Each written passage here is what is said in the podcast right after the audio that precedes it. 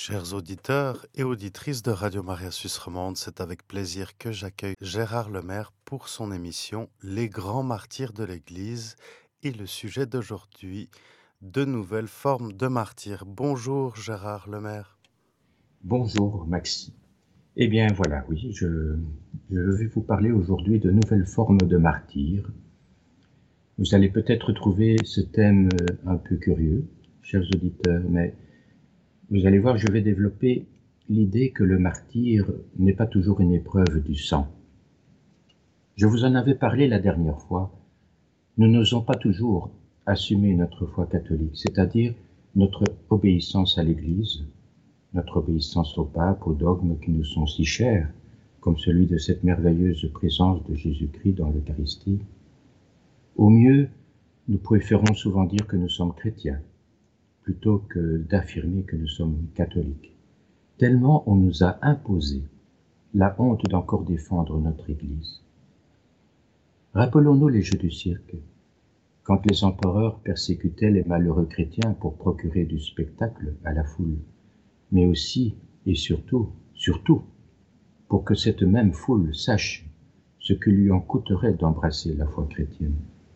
Parce que se convertir au christianisme dans le monde païen signifiait pour les Romains attirés par cette nouvelle religion une horrible et spectaculaire condamnation à mort, leur condamnation, mais aussi celle de leur famille. C'est bel et bien une telle pression que subit actuellement l'Église, même si cette lourde intimidation n'est pas sanglante. Nous savons ce qu'il nous en coûte de défendre l'Église contre vents et marées, ce qu'il nous en coûte de continuer à défendre notre pape qui est parfois traîné dans la boue sur certains sites, certains réseaux et certains commentaires médiatiques. Nous savons ce qu'il nous en coûte de ne pas lâcher prise en écoutant les sirènes de la fausse libération des carcans religieux, de ces droits de l'homme assénés à coups de bélier pour ébranler les valeurs morales. Puisque, après tout maintenant, les droits de l'homme signifient le droit de toutes les libertés sans contrainte. Et nous, croyons, nous nous débattons au milieu de cette tourmente. Nous nous débattons au milieu de cette forme de terrorisme intellectuel qui se nourrit des amalgames et ne sert qu'à nous intimider, pire, à nous paralyser. Les chrétiens seraient-ils donc devenus les renégats de la société? Des sans-cœurs qui empêchent les braves gens d'être heureux? Des empêcheurs d'aimer comme on le désire, des corbeaux de mauvais augure qui veulent emprisonner le monde dans des barrières morales dépassées. C'est donc ça, les chrétiens C'est vraiment à ces caricatures qu'on voudrait nous comparer Oui, cela devient difficile d'être dans le monde sans être du monde. Ces nouvelles formes de persécution en douceur nous rongent aussi efficacement que les vagues de la mer rongent petit à petit les belles falaises blanches d'Étretat. Selon Wikipédia, qui représente l'omniscience d'Internet, un martyr, ce qui veut dire témoin en grec, un martyr est une personne qui subit un supplice destiné à la faire renoncer à sa foi et qui accepte la mort plutôt que d'abjurer. Mais il y a maintenant de nouvelles formes de martyrs. Oui, notre monde révèle bel et bien ces nouvelles formes de supplice, et nous allons parler de quelques-uns d'entre eux, au hasard. Monseigneur Lustiger, dans un livre qui n'a pas reçu l'éloge qu'il méritait, un livre qui s'appelle La Promesse, Monseigneur Lustiger parlait de son cher peuple juif, relégué en marge de la société chrétienne, car il avait perdu sa prédilection de peuple témoin de Dieu au profit de l'Église. Et son peuple vivait dans l'abandon, dit-il la dépossession de tout bien, la dépossession de ses racines, de son identité, alors pourtant qu'il avait été choisi par Dieu. Et le peuple juif, dépossédé de son immense rôle de peuple élu de Dieu, continue pourtant de lui rester fidèle dans l'obscurité qui l'entoure. Il est resté fidèle à ce qu'il croit être la vérité, et il a été rejeté, humilié, persécuté parfois. Oserait-on dire que ce n'est pas une forme de martyr? Souvent aussi, j'ai pensé à cette terrible déportation de la Deuxième Guerre mondiale. Et je pense alors à ceux qu'on appelle les négationnistes, C'est évidemment leur liberté de croire que les camps d'extermination n'ont pas existé. Mais leurs commentaires sur ce drame qu'ils remettent en cause sont souvent très froids, moqueurs parfois, mais aussi dépourvus d'un minimum d'humanité. Car ces déportations dont je viens de parler ne sont pas niées, elles. Elles ont été filmées, commentées. Alors, j'imagine, et vous imaginez aussi, ces hommes, ces femmes, ces enfants, séparés les uns les autres, jetés dans des wagons, emmenés dans des trains surchargés de pleurs, d'angoisses épouvantables, des trains qui s'en vont dans le fracas des locomotives vers un monde inconnu. J'imagine cette terrible détresse de ce père, cette mère, ce mari, cette épouse, cet enfant, ces familles sauvagement disloquées, jetées dans le néant. Où sont-ils? Que va-t-on faire d'eux? Ils ont disparu dans la fumée des gares pour aller où? Et cette déchirure affreuse, c'est un martyr indicible, même si ce n'est pas un martyr du sang. Dans un autre registre, ces hommes, ces femmes qui risquent leur vie au milieu des décombres, des bombardements, des fusillades, de snipers qui sont calfeutrés dans un abri et qui attendent une proie humaine pour leur tableau de chasse. Et ces ambulanciers, ces infirmières, ces infirmiers, ces médecins, ces pompiers, ces simples civils aussi, qui sont prêts à sacrifier leur vie pour venir en aide, soigner, protéger les victimes de guerre, et qui donnent leur vie pour leurs prochains, et qui se font impitoyablement tuer, exécuter, parce qu'ils voulaient protéger leurs frères sans distinction de religion. Ne sont-ils pas des nouveaux martyrs, même si leur sang n'a pas forcément coulé? Nous avons chaque jour des témoignages glaçants. Et Jésus ne nous a-t-il pas dit qu'il n'y a pas de plus grand amour que de donner sa vie pour les autres? Oui, chers auditeurs, vous allez peut-être trouver ces exemples que je donne insignifiants ou de peu d'importance comparés à ces souffrances qu'ont subies par exemple les premiers martyrs de l'Église dont j'avais déjà parlé. Mais c'est parce que je voudrais vous dire que les souffrances les plus discrètes restent pourtant des souffrances qui méritent d'être reconnues et qui, j'en suis sûr, sont reconnues par notre Seigneur. Et ces souffrances pourront un jour peut-être être le prélude des persécutions plus ouvertes. Une autre forme de martyr encore est celle de ces familles qui ont eu à subir la mort d'un enfant, victime d'une barbarie de passage, et qui demandent que les manifestations de solidarité se déroulent dans le calme, dans un esprit de pacification. Ces familles qui pardonnent au nom de leur foi et le disent dans les médias ces familles ne subissent-elles pas une forme de martyr par leur exemple extraordinaire de ne pas vouloir céder à la vengeance et à la violence qui devrait être le prix à payer Mais si, bien sûr. Oui. Oui, il y a des pardons bien difficiles à accorder. Mais Saint François avait raconté que si certains pardons étaient trop lourds à accorder, ne pas rechercher la vengeance était déjà une forme de pardon. Comme l'avait encore si profondément écrit monseigneur Lustiger, la conscience chrétienne, c'est-à-dire celle des disciples du Christ, cette conscience doit être capable de voir dans la prière ce péché qui a été commis par des frères. Ainsi seulement, la conscience chrétienne, unie au Christ, Messie souffrant et caché, pourra porter un pareil crime en priant. On ne peut regarder les bourreaux que dans un seul lieu, sur la croix, avec le Christ. Il n'y a pas d'autre point de vue d'où l'on puisse les regarder. C'est ce que fait Marie qui est debout au pied de la croix. Sinon, on fait comme les apôtres. On s'en va, on fuit. Si l'on regarde les bourreaux avec un autre œil que celui de Jésus, on devient à son tour bourreau. Voilà ce qu'avait écrit monseigneur Lustiger.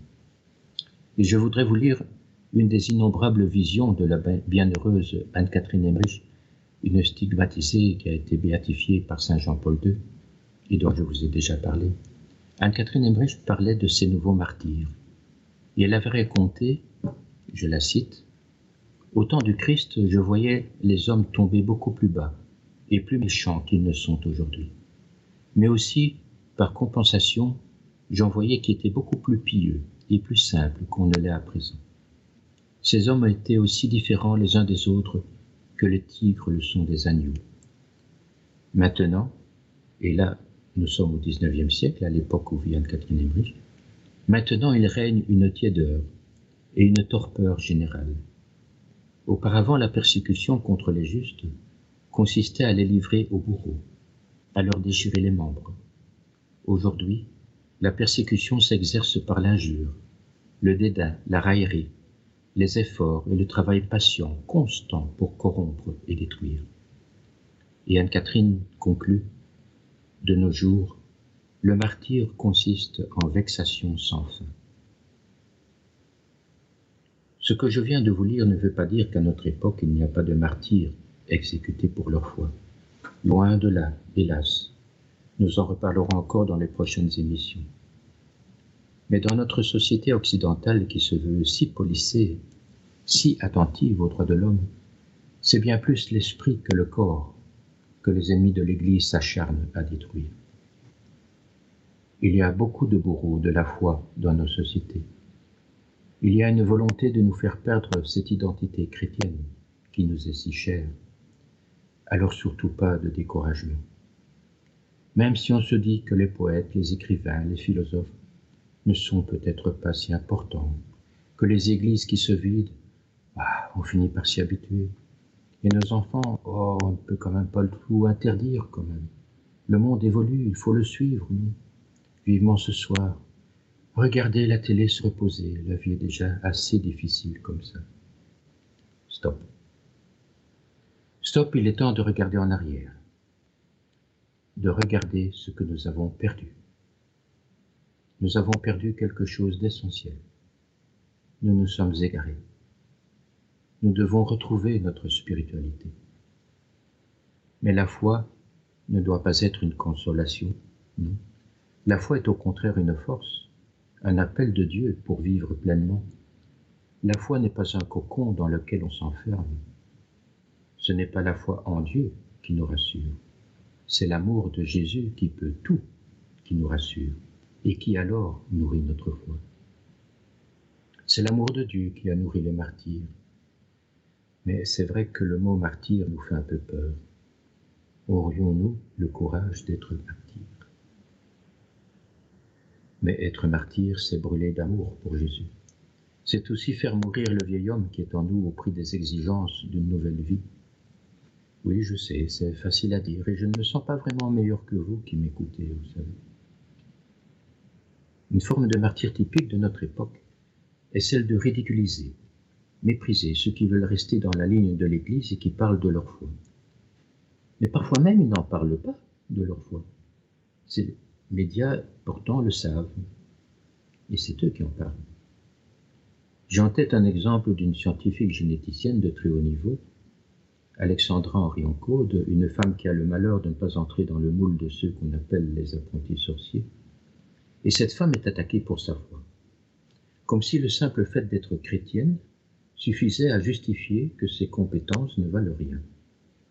Bon, que l'on apprécie ou qu'on n'apprécie pas de position, c'est une chose. Mais attaquer une personne et la dénigrer sur le simple fait qu'elle est chrétienne, en dit long sur cette rage médiatique qui s'acharne parfois sur nos convictions.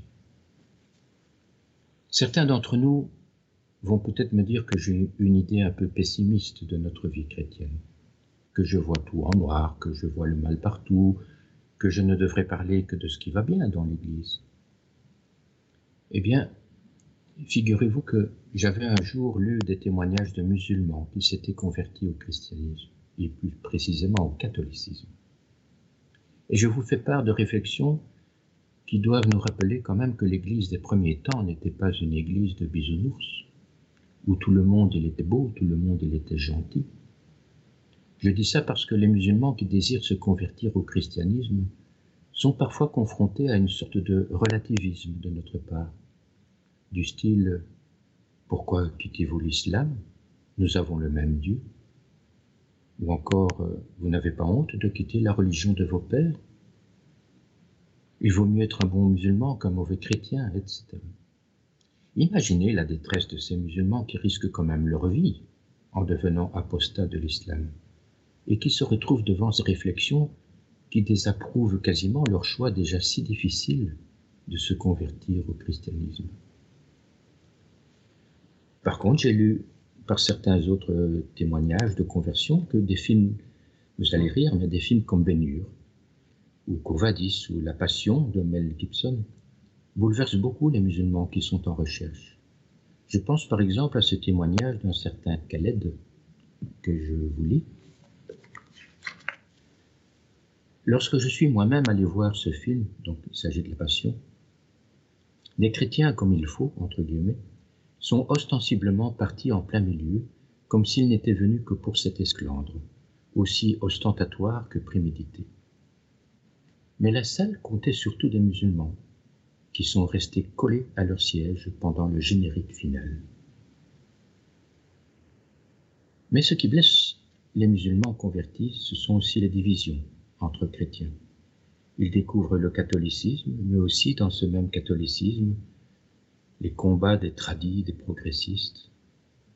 Et puis il y a aussi les protestants, les évangéliques, qui sont très accueillants.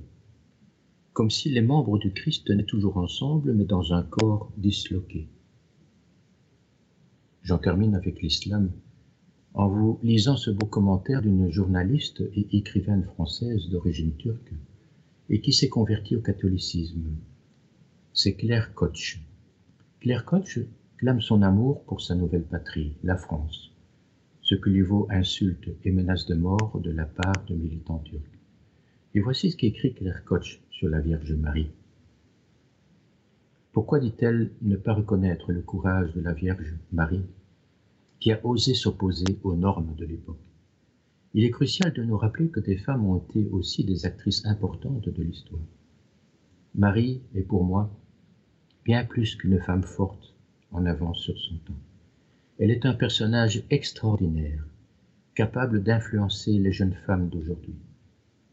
Elle est une des rares femmes à animer des milliards de croyants à travers le monde, qui prient pour obtenir sa protection. Elle est un symbole de paix et d'espoir. Son prénom est tellement évocateur qu'il est porté par des millions de femmes, mais aussi par des millions d'hommes en guise de deuxième prénom. Ce nom a une signification forte et incarne la grâce et la détermination. Sa popularité transcende les frontières géographiques et culturelles, témoignant de l'impact considérable qu'elle a eu et qu'elle continue d'avoir sur notre société. Claire Koch vit une sorte de martyr de sa nouvelle foi. Elle fait d'ailleurs l'objet d'une discrète protection judiciaire, mais sa foi rayonne de la lumière de la vérité les convertis de l'islam deviennent les missionnaires que demande le pape François. Et si la foi doit venir, elle viendra. Nous connaissons la parabole du figuier stérile. Mais parlons de nos papes, qui parlent vraiment du martyr de nos papes. Ce martyr de voir l'Église chanceler, se diviser, se corrompre, s'avilir parfois. Ce martyr de voir des cardinaux, des évêques, qui entraînent des milliers d'âmes avec eux. Des catholiques déçus, blessés, rongés par les doutes et qui se séparent de leur mère l'Église, se laissent gagner par des idéologies funestes, des chimères théologiques, des hérésies, des schismes dévastateurs, des sirènes du soi-disant progrès, ces recherches d'un faux bonheur, du modernisme qu'ils croient être le bon chemin. On n'imagine même pas les souffrances de nos papes, dont les simples admonestations, les, décisions, que dis-je, des simples mots parfois, sont analysés, contestés, extraits de leur contexte, moqués, traités avec mépris ou ridiculisés. Ces formes de martyrs ramènent nos papes au jardin de Gethsemane, où Jésus a prié et transpiré des gouttes de sang avant le martyr de sa passion.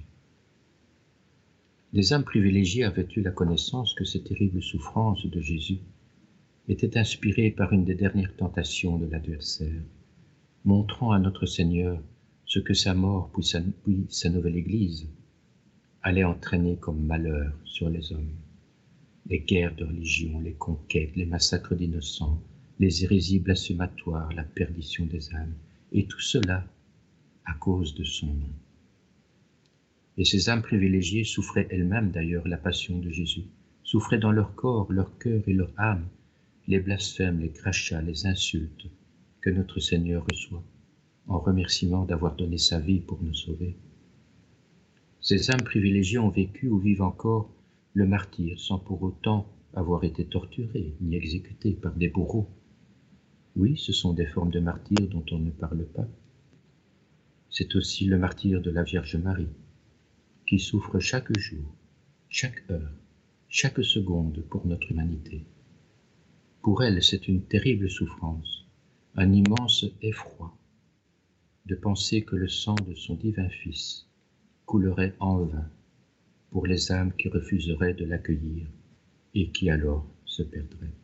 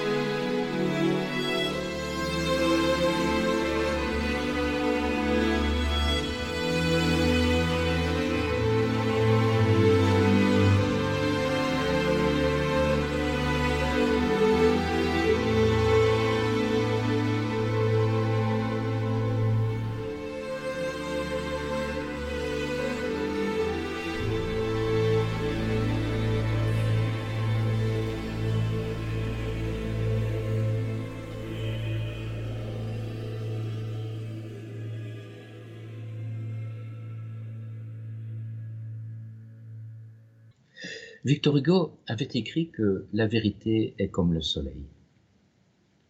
Elle éclaire tout, mais ne se laisse pas regarder. Eh bien oui, il y a eu aussi des martyrs de la vérité.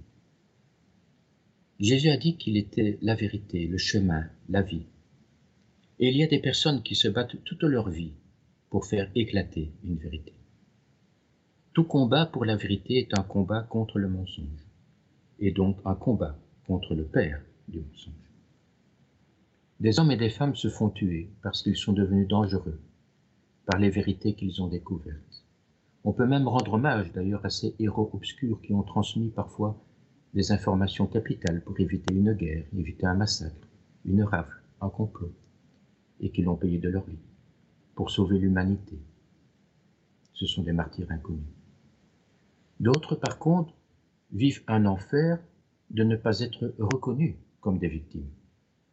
Ils vivent un enfer de voir leurs bourreaux se montrant impunément dans les médias, recevant les honneurs, ayant des postes importants. Un exemple parmi tant d'autres, celui de Sabine, victime de réseaux pédophiles en Europe. Depuis l'âge de 6 ans, elle fut livrée à ces réseaux de prédateurs, enrôlée dans des cérémonies sataniques mortifères, et elle affirma y avoir rencontré des criminels connus, de hautes personnalités complices, françaises, européennes. On attenta même à sa personne, en sabotant les freins de sa voiture. Et depuis sa première plainte, en l'an 2000, en l'an 2000, elle a dénoncé toutes ces horreurs devant des policiers, des juges, elle a cité des noms. Chaque fois, ces accusations se sont terminées par des non-lieux. C'est quand même incroyable. Pourtant, malgré ces graves dénonciations très ciblées, elle n'a jamais fait l'objet de poursuites judiciaires ni de poursuites en diffamation pour faux témoignages. Bien que pourtant ce genre d'accusation ne reste jamais sans sanction ni condamnation. Quel chemin de croix, quel martyr pour cette jeune femme? Imaginez avoir la vérité à portée de la foi, à portée de la main, et que vous ne pouvez pas la toucher. Et quel drame vivent aussi certaines familles, dont les parents essaient de garder leur unité. Des familles qui finissent parfois par se briser à cause du chômage, de leurs enfants qui tournent mal, qui se déscolarisent, plongent dans la délinquance, la criminalité. Mais des parents qui continuent à s'accrocher à l'espoir de ramener leurs enfants à la vie. Je me rappelle aussi l'exemple de d'une femme, Colette Codaccioni, qui avait été nommée ministre de la Solidarité et des, et des Générations. Ministre de la Solidarité entre les générations. Vous voyez déjà qu'on n'ose pas dire ministère de la famille. C'est un mot devenu ringard. Solidarité, là, c'est plus tendance. Hein. Eh bien, cette femme, elle avait remis un rapport à Édouard Balladur à l'époque. Vous voyez, ça remonte à quelques années, mais enfin, le sujet est toujours d'actualité quand même. Et dans ce rapport, elle lançait ce cri d'alarme La France se meurt, la France n'a plus d'enfants. Le nouvel observateur s'était moqué d'elle, en écrivant Elle aurait préféré être ministre de la famille. Pourquoi pas du travail et de la patrie? Une allusion sinistre à Pétain. Et l'hebdomadaire Libération renchérit en écrivant, c'était le 25 juillet 1995, Profil franchement vieille France, catholique très pratiquante, mère de cinq enfants, sage femme de profession. Elle occupe un créneau en politique, à droite naturellement, qui tourne autour de Dieu, la famille, la femme.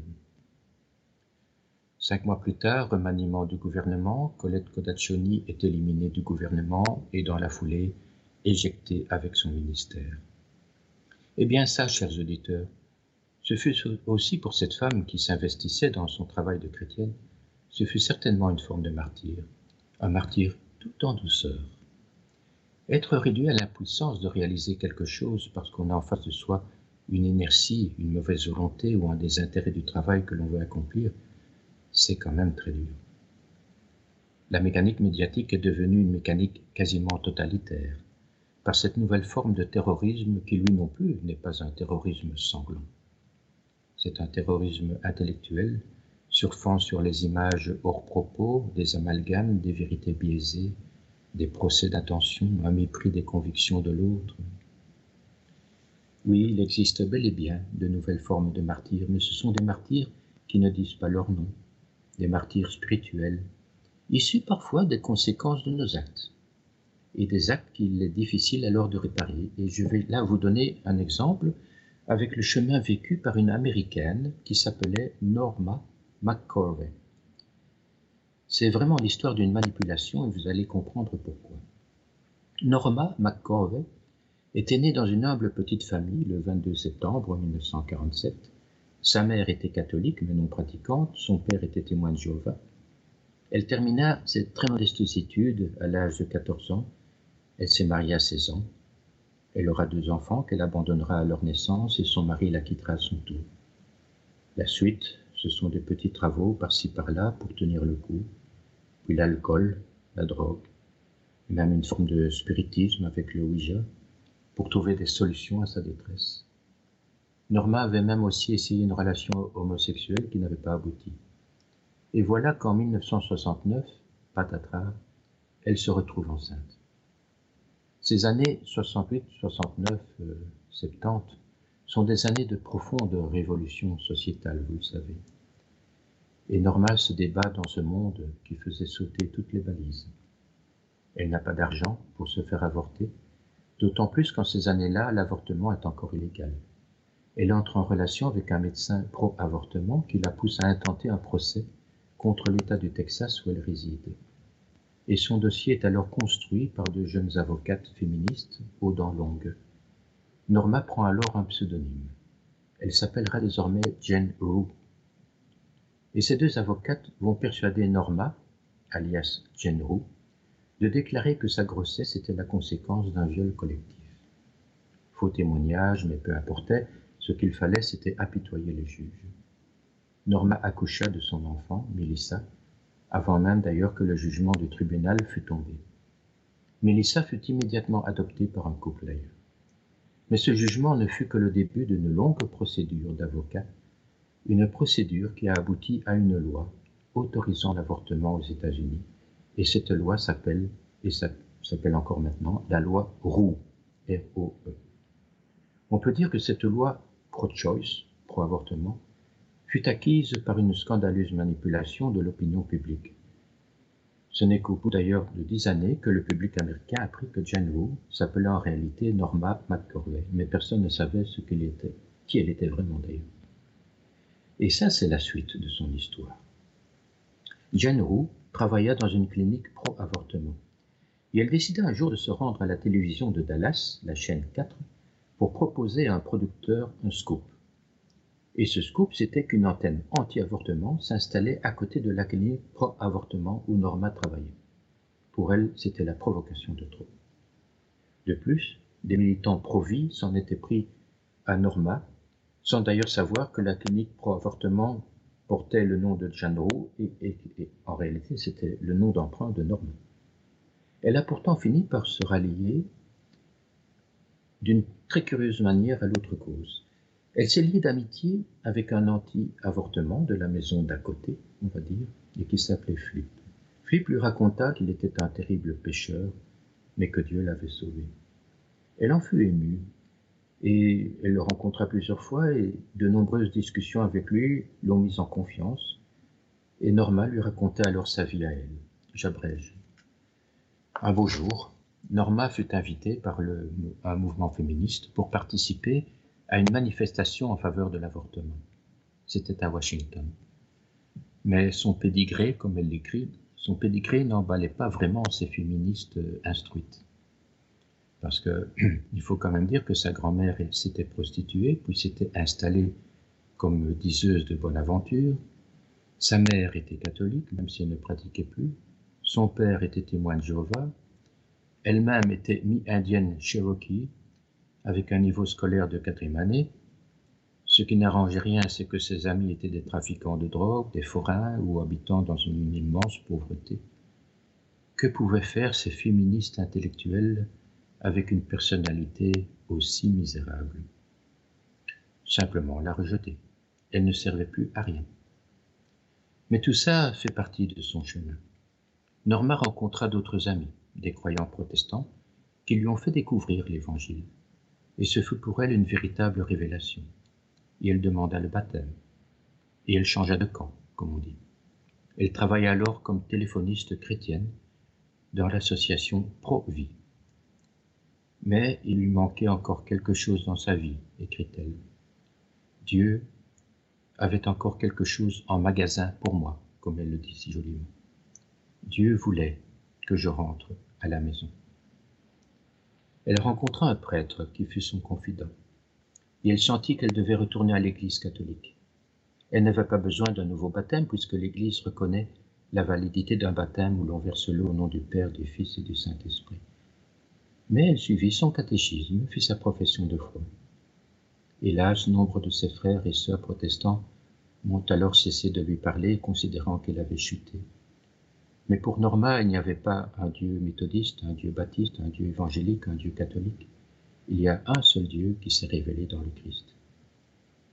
Si je vous ai parlé de Norma McCorvey, devenue Jane c'est que le simple fait qu'elle entende parler de cette loi, la loi Roe, lui infligeait une terrible souffrance que cette loi qui porte son nom ait permis des dizaines de millions d'avortements aux États-Unis.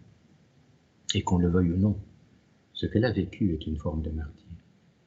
S'adressant dans son livre aux femmes qui ont avorté, elle écrit, en parlant d'elle à la troisième personne, je vous lis, Si Dieu peut pardonner à Norma McPurvey, Jenro, et son rôle dans l'avortement, il peut certainement vous pardonner à vous aussi.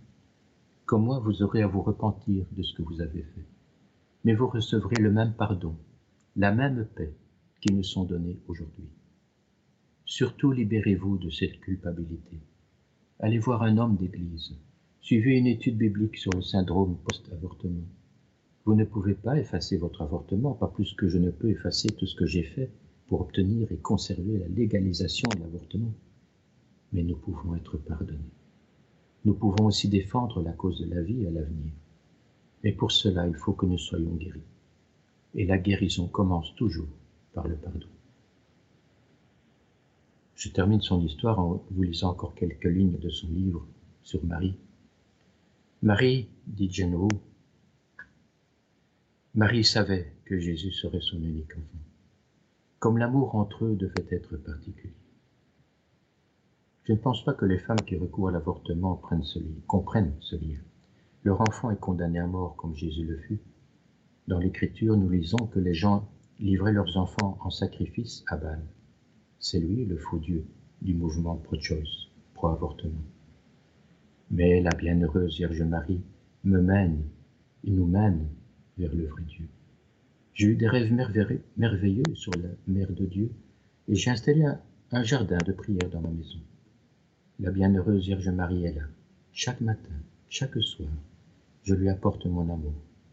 Au milieu des tempêtes de nos existences ici-bas, elle viendra pour nous conduire à Jésus et frayera un chemin à chacun pour nous au ciel.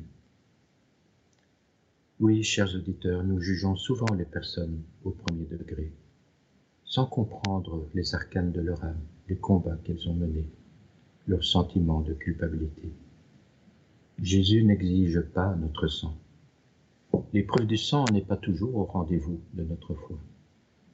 Jésus demande juste notre fidélité, même s'il connaît nos manquements, car notre repentir efface toujours tout. Nous souffrons dans notre âme, nous souffrons d'entendre dire du mal de l'Église, d'entendre blasphémer le nom sacré de Jésus, de supporter les moqueries sur sa vie, sur sa mère, Marie, comme on le voit parfois dans les arts du théâtre, du cinéma des sketchs humoristiques qui insultent notre foi, qui ridiculisent notre espérance, qui ridiculisent notre amour du christianisme. Oui, toutes ces choses nous blessent profondément, et notre Seigneur le sait. Et elles nous blessent d'autant plus que nous sommes dans l'impuissance de les contrer, l'impuissance de défendre son nom dans les médias. Oui, Jésus sait que ce sont des formes de martyrs, parce que, en fin de compte, nous prenons sur nous le mal que les hommes font à Jésus.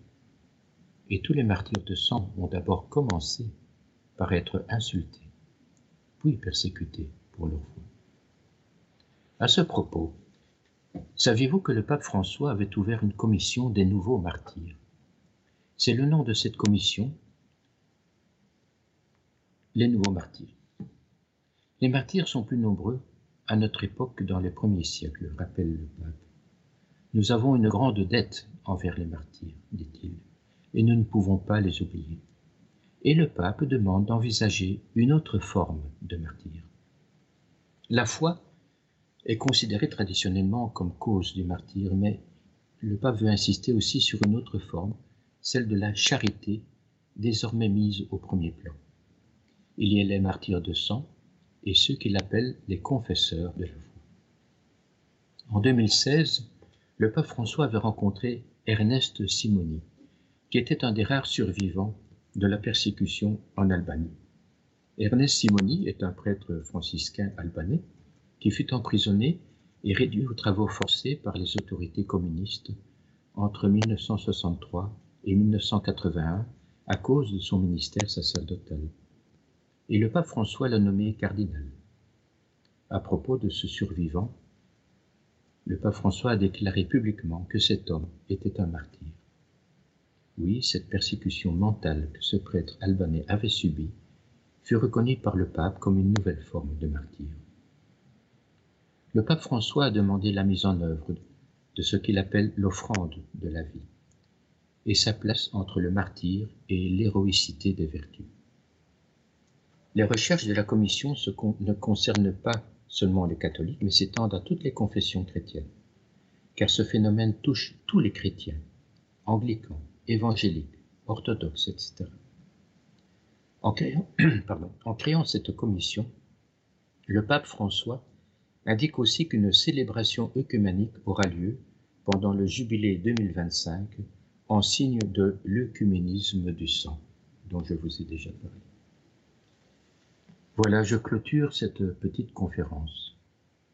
Je voudrais surtout insister sur le fait que le martyr n'est pas réservé à des saints et des saintes exceptionnels, à l'achever desquels nous n'arriverions même pas, pensons-nous. Non. Chacun de nous peut parfois vivre un martyr secret, qu'il vivra dans sa foi en Jésus-Christ. Je vous ai proposé cette modeste conférence pour vous redonner courage, à vous qui m'écoutez, pour que nous ne nous sentions pas inutiles. Ne nous enorgueillissons pas de ces souffrances que nous subissons et que nous supportons à cause de notre foi mais ne les minimisons pas non plus. Elles valent leur prix si nous les offrons à notre Sauveur pour le soulager de ce que notre humanité lui fait endurer. Soyons des modèles de courage pour nos proches, nos familles, nos amis, les personnes que nous croisons. Et peut-être qu'un jour, certains d'entre nous auront ainsi appris à avoir la force de devenir des martyrs du sang parce qu'ils n'auront pas voulu renier le Christ. Vous savez, le pape François, dans une lettre publiée le mercredi 5 juillet 2023, a institué donc la commission des nouveaux martyrs, témoins de la foi. Et ce groupe de travail aura pour objectif de dresser un catalogue de toutes les personnes qui ont versé leur sang pour confesser le Christ et témoigner de l'Évangile. Et ces travaux, je vous l'ai dit, s'étendront à toutes les confessions chrétiennes. Les martyrs, explique François, ont accompagné la vie de l'Église à toutes les époques et fleurissent encore aujourd'hui comme des fruits mûrs et excellents de la vigne du Seigneur. Les martyrs sont plus nombreux à notre époque qu'au premier siècle. Ce sont des évêques, des prêtres, des hommes et des femmes consacrés, des laïcs, des familles, qui, dans l'indifférence et dans différents pays du monde, ont offert par le don de leur vie la preuve suprême de la charité. Et ces martyrs seront commémorés au cours d'une célébration œcuménique avec l'évêque de Rome, des représentants d'églises, de communautés ecclésiales du monde entier en 2025, pour rappeler l'œcuménisme du sang. Alors, certaines personnes vont penser qu'on dépense beaucoup de temps pour les morts, alors qu'il y a tant d'urgences et de menaces pour notre humanité actuellement. Notre Église ne devrait-elle pas plutôt mobiliser les vivants? Eh bien là, vous voyez, par contre, je vais répondre par un texte de Saint Jean-Paul II qui disait Tout ce temps dépensé pour les morts, alors que tant d'urgences et de menaces pour notre humanité et notre Église devraient mobiliser les vivants, pourra être objecté. Parce que non, les martyrs ne sont pas des morts, les martyrs sont des vivants, et par leur exemple, ils ont montré et comme aplani la route de l'avenir il ne nous reste plus qu'à marcher sur leurs traces avec la grâce de Dieu, a dit Saint Jean-Paul II. Alors vous voyez, je vais terminer par ces phrases tirées d'un livre qui s'appelle Du sang sur les mains de Maria Vinoska aux éditions Saint-Paul, à propos d'un criminel communiste qui, dans un dernier sursaut, réclamait un curé alors qu'il allait mourir et qui ne croyait pas que Jésus s'occuperait de lui. Et le prêtre appelé à son chevet lui avait dit Mon enfant, je t'apporte de quoi laver tout ce sang que tu as sur les mains. Dieu en a versé suffisamment pour y noyer tous nos crimes. Plongés dans son sang, les crimes les plus noirs deviennent des fautes bienheureuses. Si grand est son amour que tout lui sert, même nos péchés.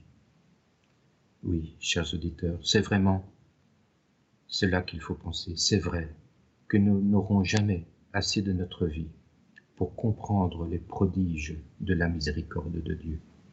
Je vous souhaite à tous une très bonne semaine.